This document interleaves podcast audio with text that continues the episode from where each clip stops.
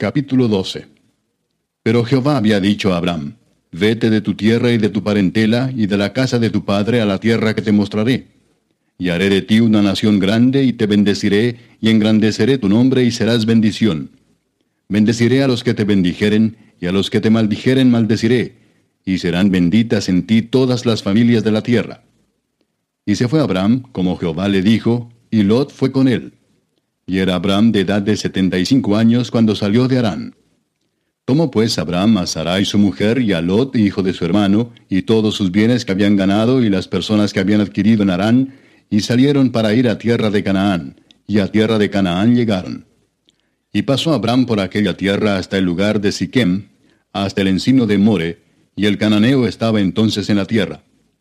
Y apareció Jehová a Abraham y le dijo, A tu descendencia daré esta tierra y edificó allí un altar a Jehová quien le había aparecido. Luego se pasó de allí a un monte al oriente de Betel, y plantó su tienda, teniendo a Betel al occidente, y Ai al oriente, y edificó allí altar a Jehová, e invocó el nombre de Jehová. Y Abraham partió de allí, caminando y yendo hacia el Negev. Hubo entonces hambre en la tierra, y descendió Abraham a Egipto para morar allá, porque era grande el hambre en la tierra. Y aconteció que cuando estaba para entrar a Egipto, dijo a Sarai su mujer, He aquí ahora conozco que eres mujer de hermoso aspecto, y cuando te vean los egipcios dirán, su mujer es, y me matarán a mí y a ti te reservarán la vida.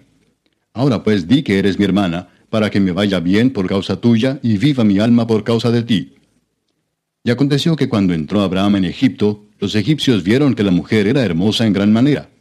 También la vieron los príncipes de Faraón y la alabaron delante de él, y fue llevada la mujer a casa de Faraón e hizo bien a Abraham por causa de ella. Y él tuvo ovejas, vacas, asnos, siervos, criadas, asnas y camellos. Mas Jehová hirió a Faraón y a su casa con grandes plagas por causa de Sarai, mujer de Abraham. Entonces Faraón llamó a Abraham y le dijo, ¿Qué es esto que has hecho conmigo? ¿Por qué no me declaraste que era tu mujer? ¿Por qué dijiste es mi hermana, poniéndome en ocasión de tomarla para mí por mujer? Ahora pues, he aquí tu mujer, tómala y vete. Entonces Faraón dio orden a su gente acerca de Abraham, y le acompañaron y a su mujer con todo lo que tenía.